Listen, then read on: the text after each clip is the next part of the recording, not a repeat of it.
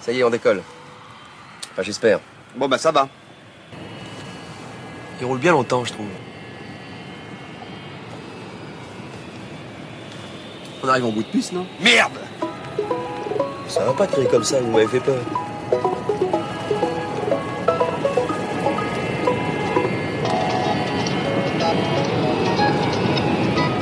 Pourquoi il décolle pas ce putain d'avion? Vous avez remarqué, vous aussi? Y est, on a décollé. Bonjour à tous, bonjour à tous. Euh, je suis ravi de vous accueillir sur le podcast de l'Avant-Garde, sur la saison qui est dédiée à l'esprit de conquête.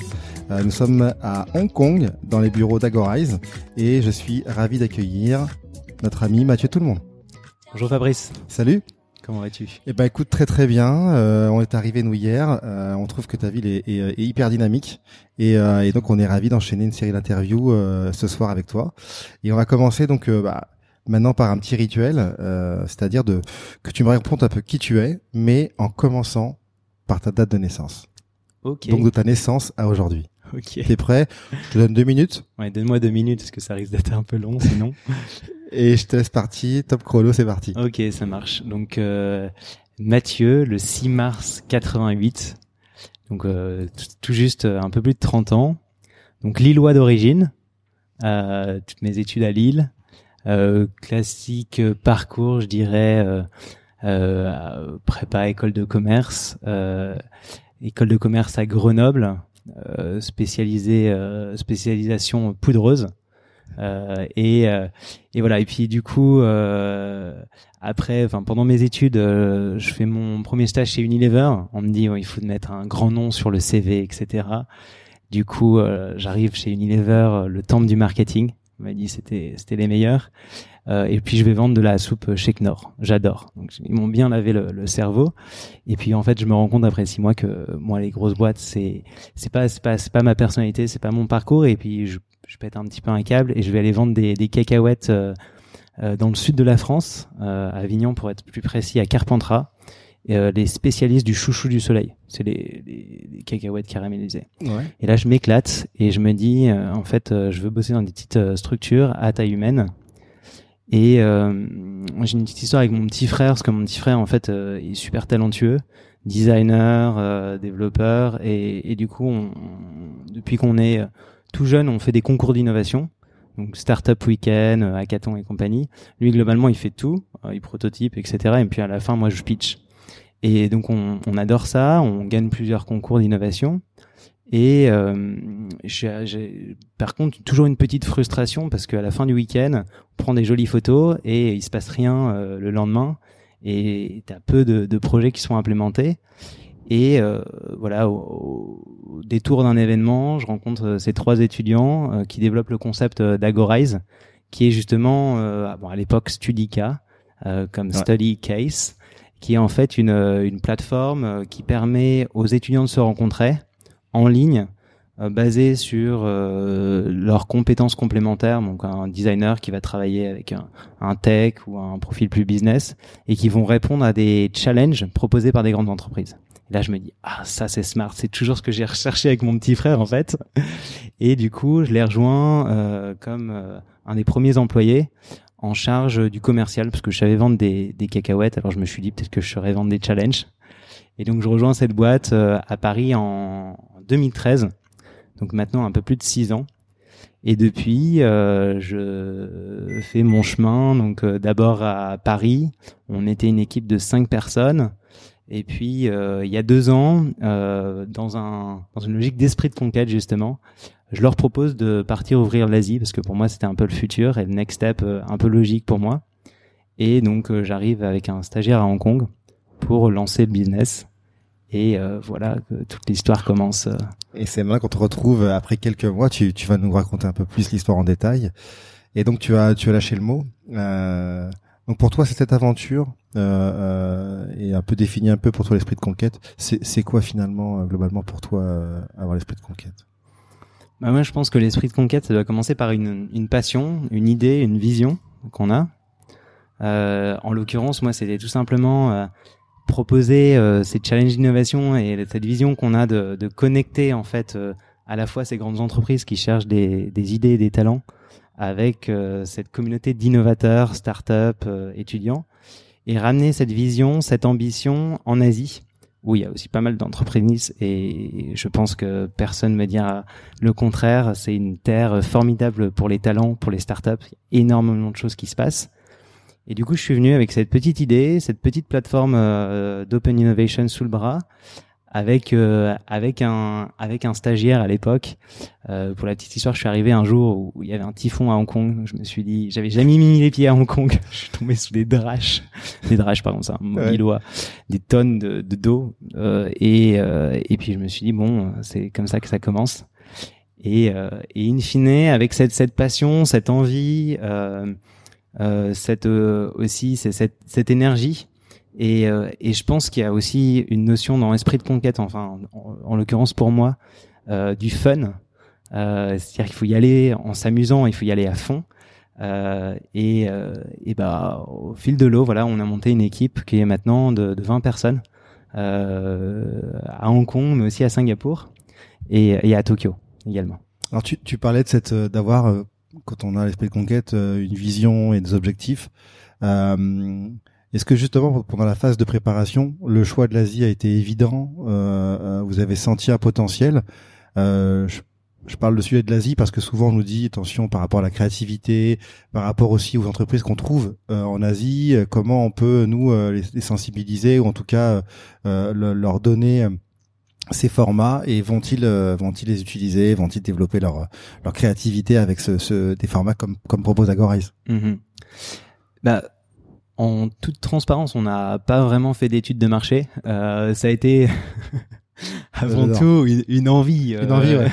Une envie. Une envie. Je pense que à la base, ça a été une envie perso euh, de partir à l'étranger, de me dire que voilà, j'avais, on avait bien développé la boîte, on était arrivé à une structure pérenne d'une quarantaine de personnes à Paris, et je me suis dit que de manière perso, j'avais envie d'un renouveau en, l'occurrence.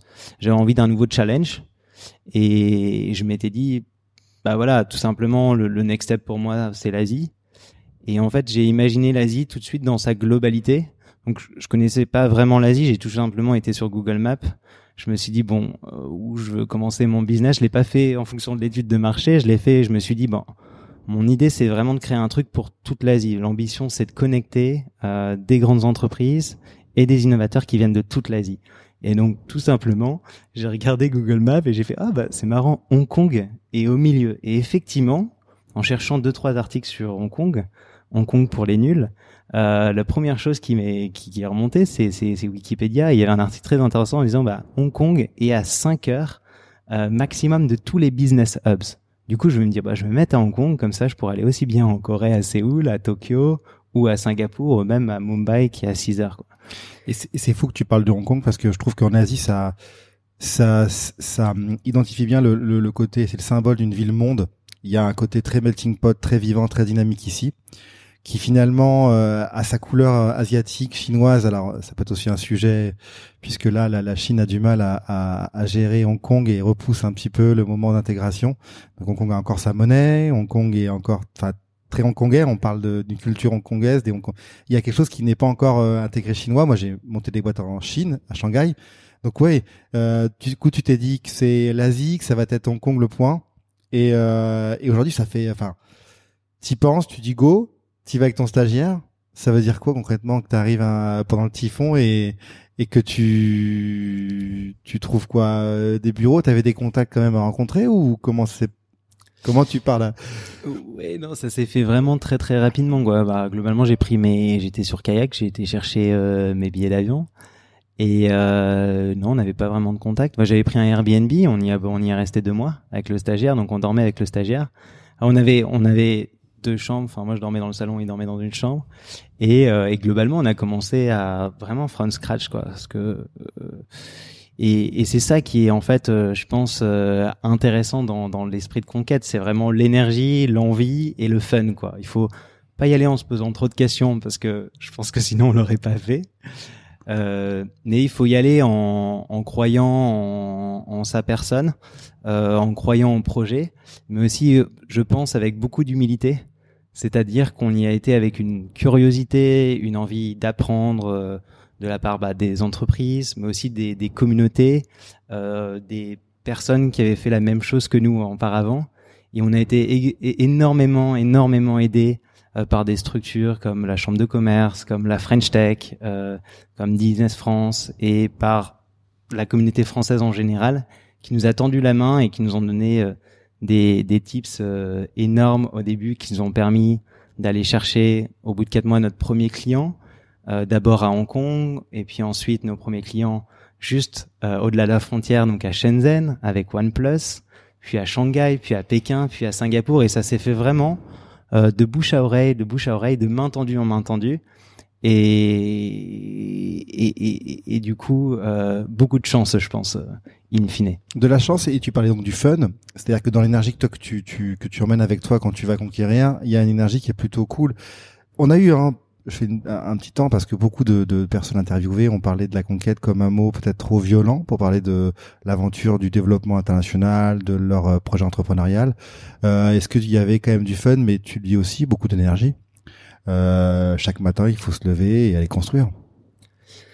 Oui, énergie, euh, ça c'est ça c'est c'est clair et c'est indéniable et il y a y a pas de secret. Euh, après, euh, il y a y a de l'énergie, je vais dire euh, positive et et et de la curiosité quoi, l'envie d'apprendre euh, énormément et ce qui, ce qui est ce qui est génial et tu viens de le souligner avec Hong Kong mais avec l'Asie en général, c'est que c'est un melting pot.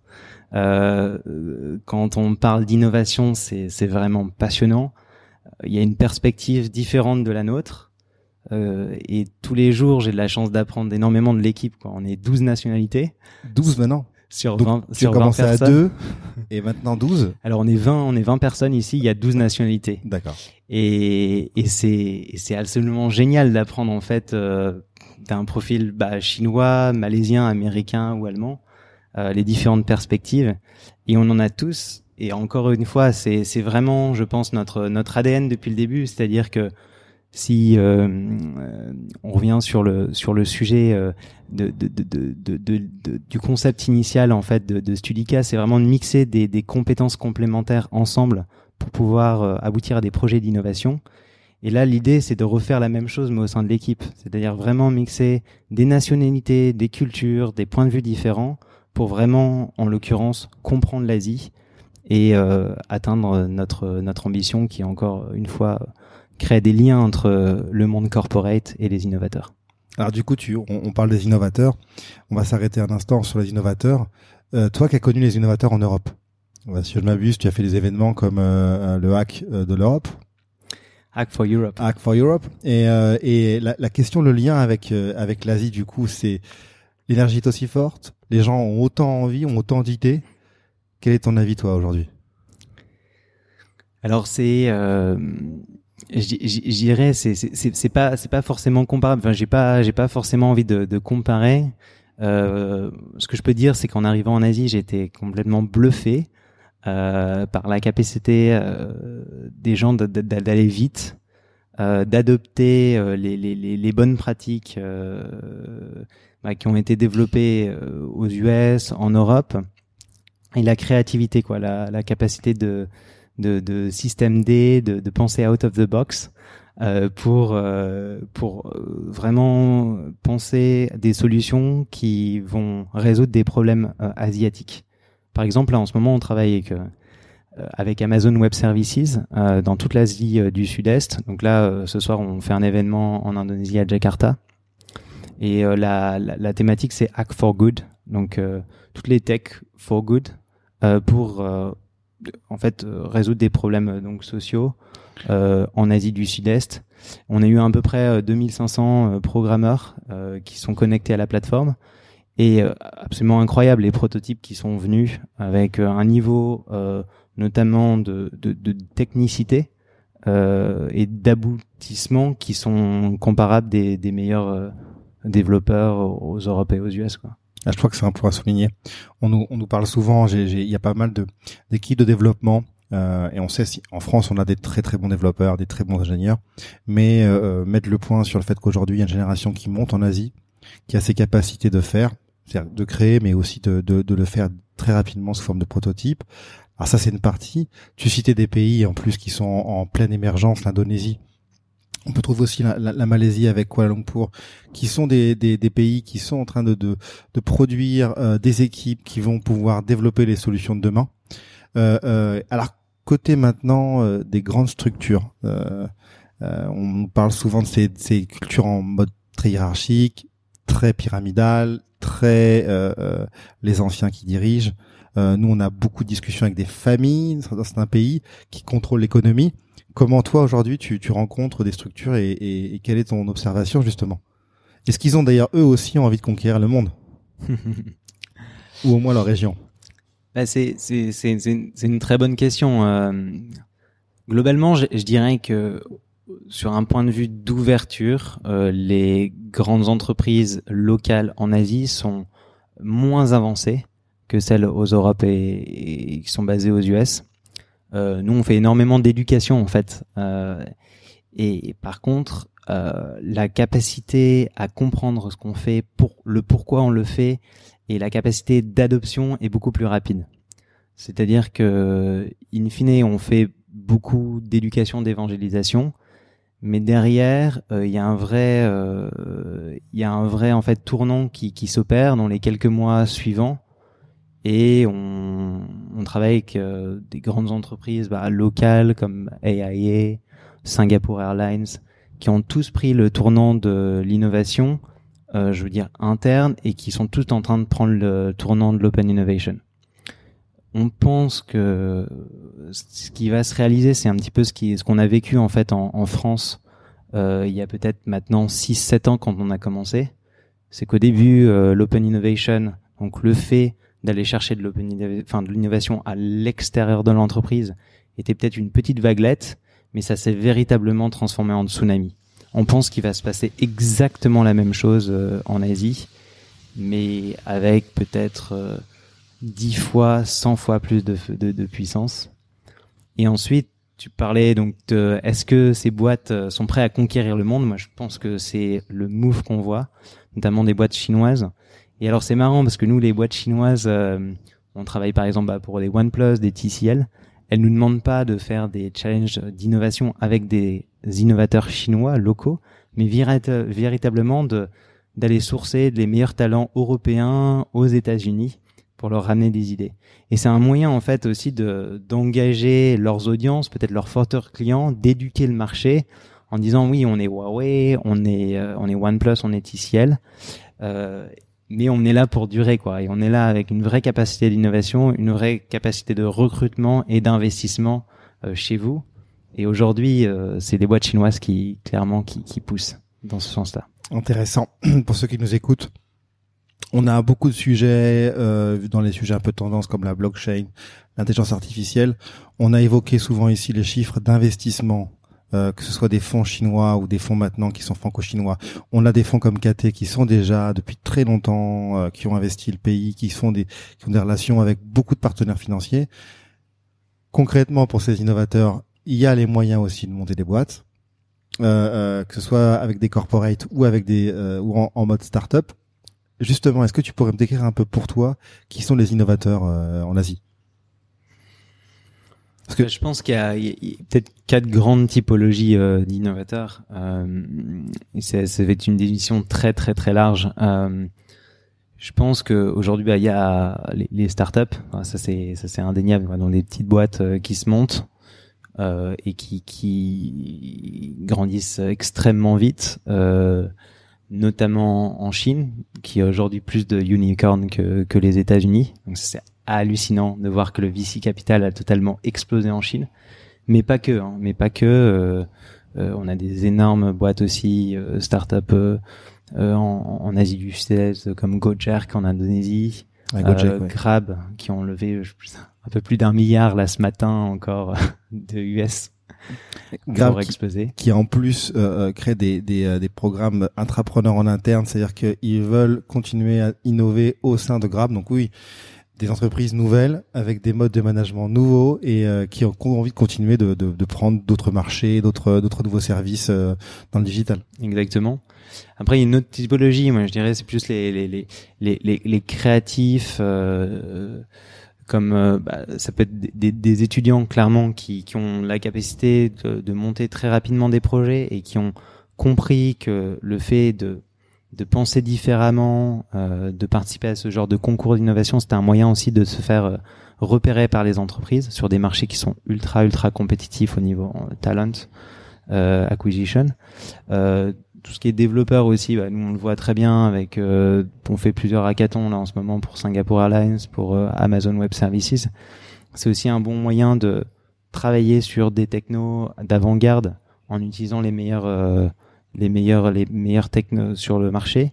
Et ensuite, effectivement, comme tu disais, je pense que dernière typologie d'innovateurs, ça va être les, les, les collaborateurs eux-mêmes. Et aujourd'hui, c'est très très émergent. Il y a peu de boîtes qui euh, pensent euh, à leurs collaborateurs comme source d'idées, source d'innovation. Et c'est quelque chose qui, qui, qui demande à être boosté. Et on pense là encore que c'est une petite vaguelette en Asie, mais ça va devenir clairement un tsunami dans les années à venir. Alors faisons un peu le point là. Donc ça fait maintenant 9 mois, 10 mois, un an, un an et demi que tu es arrivé, que tu es arrivé pardon à, à, à Hong Kong. À, Hong Kong, ouais. Tu es déjà à Shanghai, tu vois, je suis déjà dans tête. On verra le next step. Du coup, ça fait ça fait deux ans, un peu plus de deux, ans, un peu plus de deux, ans. Et donc du coup, c'est quoi maintenant la prochaine conquête pour toi?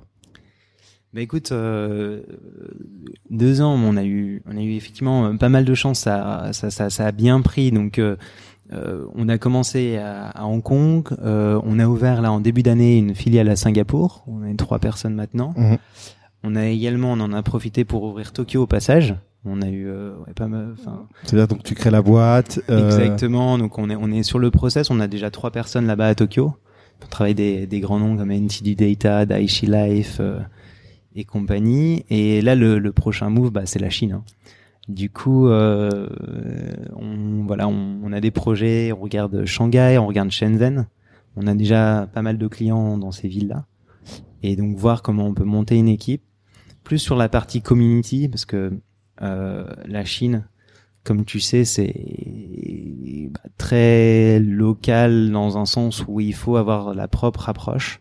Et donc l'idée, ce serait de monter une équipe euh, qui puisse aller chercher les meilleurs innovateurs, déconner le marché. Mmh. Et donc on a une plateforme pour ça, donc la même plateforme mais qu'on a totalement localisée, donc on, qui est forcément euh, accessible en mandarin. Et on a fait un sign up with WeChat, son donc n'importe quel donc l'app qui est la plus utilisée. Yes, Simplement euh, voilà donc ils peuvent en, n'importe qui en Chine peut en un clic s'inscrire à la plateforme d'Open Innovation et commencer à partager leurs idées. Donc ça va grandement faciliter l'usage et ça mm. va continuer. Donc, bah écoute, oui, donc la conquête est en cours, donc ça, ça marche bien. À quel moment dans ta conquête tu t'es dit, euh, ça y est, euh, j'ai euh, étendu le territoire et je sens que on va continuer? Quel moment pour toi qui t'a, où tu t'es dit, toi, au-delà du sourire de d'une victoire, c'est le moment où tu dis, c'est bon. Enfin, on, on, a mis un pied et, on va y rester. Ouais. Mais j'ai l'impression que j'y suis pas encore. Quoi.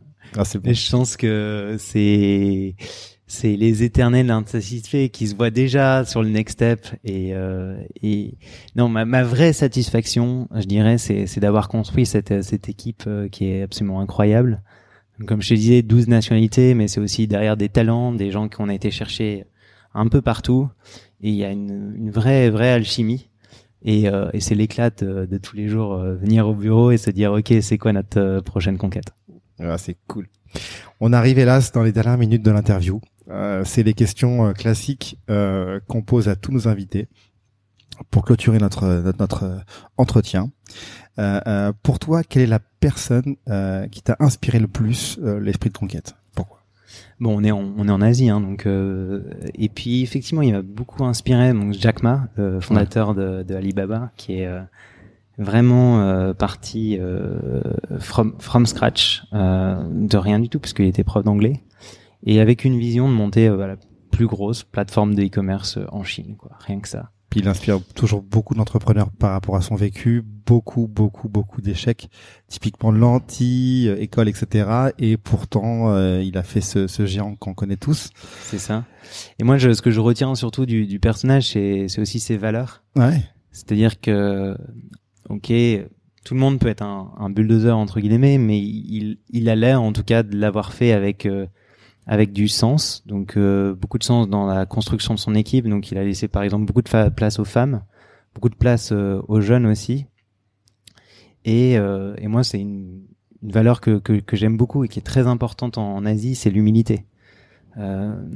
C'est-à-dire que même si c'est indéniablement quelqu'un des plus successful de la planète vu ce qu'il a fait quoi. Il inspire euh, clairement l'humilité et, la simplicité. Et, et, je pense que c'est toujours important de, rester humble. Qu'est-ce que je vois de nos conquêtes? Et en plus, tu sais que maintenant, il est tout doucement en train de sortir de l'entreprise, et euh, notamment à Davos. Je sais pas si tu l'avais entendu, euh, discours, je pense, qui est passé pas mal sur les réseaux. Euh, le sujet qu'il a abordé, qui est pour lui le sujet numéro un à traiter pour l'avenir, c'est c'est quoi? C'est l'éducation. Mhm. Et donc, il va, je pense, prendre une partie de son son temps personnel pour développer euh, tout un travail autour de l'éducation pour la Chine, bien sûr, et je pense pour le monde. Alors ensuite, on est sur la question de euh, d'un film, d'un extrait de film ou un film euh, qui t'inspire l'esprit de conquête Carrément. Alors j'avais juste la citation euh, que je voulais aussi. ouais, vas-y. C'était une de tes questions. Elle est juste avant, mais je l'ai, je l'ai, ah, changé comme ah, ça. Mais, mais je vois que tu je vois que tu es un auditeur en fait déjà avéré et que tu connais maintenant les rituels. Très scolaire. Alors, scolaire aussi. Je, moi, je suis les, je suis l'ordre des questions. Alors, fais, fais, fais la, fais ta citation. du coup, je fais la citation donc de Jack Ma. Donc, c'est Never give up Today is hard, tomorrow will be worse, but the day after tomorrow will be sunshine. J'aime beaucoup euh, parce qu'il y a la notion de ok, il faut jamais abandonner, mais il y a quand même une sorte de fin à la fin de sa phrase en disant il y a le sunshine au fond, et, et l'idée me plaît bien. D'ailleurs, en parlant de cette phrase-là, tu me parlais d'un binôme au début avec ton frère. Lui, il a continué à innover ou finalement lui est, Ouais, carrément. Bah, il était chez Netatmo, euh, boîte que tu vas sûrement connaître. Et là, maintenant, il vient de prendre euh, un poste dans l'innovation chez Decat. Donc, il est maintenant, il est plus parti mmh, corporate. Sport. Exactement. D'accord. Alors, si tu connais les questions, quelle est la suivante? Euh, ton film. Ah, le film, le film. Est-ce qu'il y a un film, une séquence un... ouais. C'est pas un film super super connu, mais euh, c'est un film qui s'appelle Meru, M-E-R-U. Ouais. Où en fait c'est trois alpinistes qui partent à la conquête d'une montagne qui est réputée comme impossible. C'était une des dernières conquêtes euh, qui s'appelle l'aileron de requin dans l'Himalaya côté Inde. Et c'est des mecs euh, absolument incroyables parce que ils tentent l'aventure, euh, ils manquent quasiment de mourir quoi euh, pendant après deux semaines d'ascension et trois ans après il il, il, enfin il, retente euh, l'aventure euh, avec le même setup alors qu'il y a plein de choses qui se sont passées entre deux et et puis je vous dis pas la fin parce que vous allez le voir bien, bien joué bien joué Écoute, il est maintenant le temps, l'heure, enfin l'heure de, de, de, se quitter. J'espère que tu as passé un bon moment. Ouais, merci. Euh, moi, c'est à toi. Un, un, super moment. Du coup, il faut nous laisser une petite phrase pour tous ceux qui écoutent le podcast. Comment leur donner l'esprit, l'envie de conquérir l'esprit de conquête. Ouais, ben je pense euh, ma phrase de, de, fin ce serait osez, prenez des risques et surtout amusez-vous. Cool. Eh ben écoute, merci Mathieu. Je vous donne tous rendez-vous pour le, le prochain interview d'ici une semaine. D'ici là, n'hésitez pas de liker, de nous passer quelques étoiles aussi, euh, afin de nous faire connaître et des commentaires, des feedbacks toujours bienvenus pour s'améliorer, trouver de nouveaux sujets. Merci à vous et à très vite. Au revoir Mathieu. Merci. Au revoir. Être révolutionnaire, quoi. Il faudrait réveiller un peu nos vieux démons, quoi. Il faudrait se faire entendre un petit peu une bonne fois pour toutes, quoi.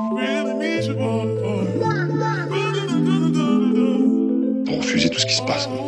Mais vraiment, vraiment devenir combattant.